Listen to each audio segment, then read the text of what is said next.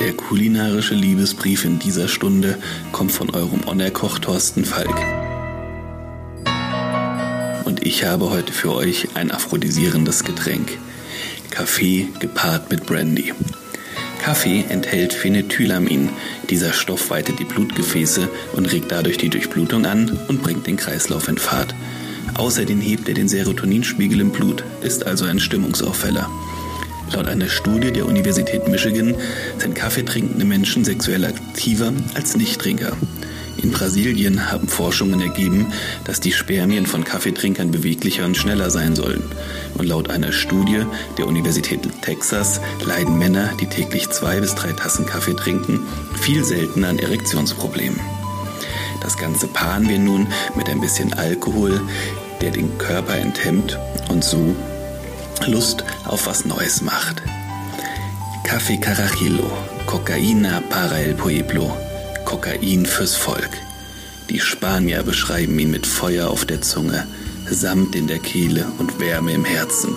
Fürwahr, er hat von all dem etwas, aber vor allen Dingen macht er gefühlt hellwach und versorgt den Körper mit einer Menge kurzfristig abrufbarer Energie, die durch die feurige Mischung aus Koffein, Zucker und Alkohol rasend schnell in der Blutbahn landet. Genau diese gefährliche Mischung ist aber auch nicht zu unterschätzen und sollte nicht im Traubenzuckerrhythmus eingenommen werden, sonst benebelt der Brandy eher die Sinne, als dass er sie beliebt.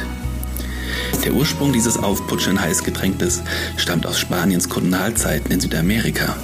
Die spanischen Soldaten mischten sich den Carajillo als Mutmacher im Kampf gegen die einheimische Bevölkerung.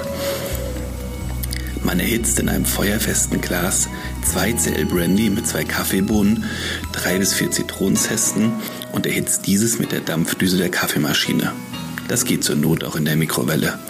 Dann zündet man den Brandy an und karamellisiert etwas Zucker in der Flamme und löscht das Ganze dann mit einem doppelten Espresso direkt aus der Maschine ab.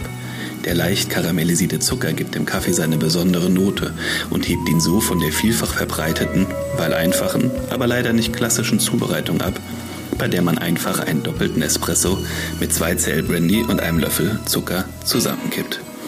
Je nach Jahreszeit genießt man den Kaffee nun so heiß, Vorsicht, er ist wirklich heiß, oder schüttet ihn in ein Glas mit Eiswürfeln und genießt ihn gekühlt.